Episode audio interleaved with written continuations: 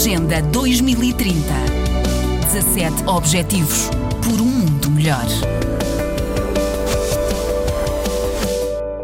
É uma das ideias que o Rui Diogo defende. A ideia de que os seres humanos pertencem todos à mesma raça, mas que ao longo dos séculos os cientistas contribuíram deliberadamente para a ideia de que há várias raças e que a branca europeia é superior. Para o investigador, a verdade é que a ciência explica as diferenças de cor da pele como mudanças epigénicas, eh, ou seja, mudanças das funções genéticas herdadas, mas que não alteram a sequência do ADN, eh, diz que o estudo de primatas e da evolução têm sido usados ao longo da história para reforçar o preconceito e garantir a distinção de raças humanas, legitimando a ideia de que há raças superiores e raças inferiores. Explica Rui Diogo que a cor da pele eh, tem a ver com os raios ultravioleta, não é raça nem é genético, garante o especialista que acrescenta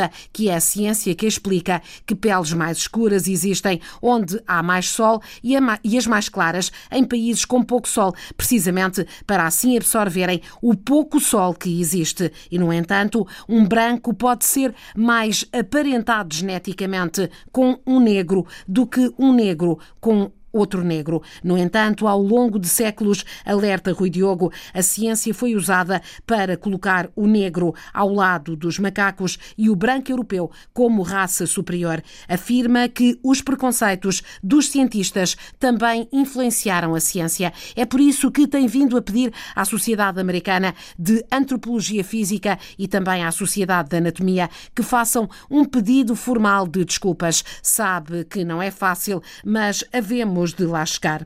Rui Diogo divide ainda o racismo em tipo A e tipo B, sendo que o primeiro entende outra cultura como diferente, como quem não quer relações, e o segundo que considera a outra cultura inferior. O investigador admite ainda que há determinadas características mais comuns em determinados grupos, mas diz que não se relacionam com a cor da pele e dá um exemplo. No tempo da escravatura, um terço dos escravos morria nos navios, os que sobreviviam sobreviviam tinham em comum determinadas capacidades de resistência, mas não pelo facto de serem negros. Mas, Paula, o investigador eh, Rui Diogo tem outras ideias e pontos de vista sobre as relações, por exemplo, entre homens e mulheres, não é? E porque vem falar, como já disseste, de uma série de, eh, de evidências eh, científicas a propósito de vários temas sobre racismo, evolução, mas também sobre sexo. E diz Rui Diogo que a poligamia é natural no ser humano e a monogamia foi criada para a mulher.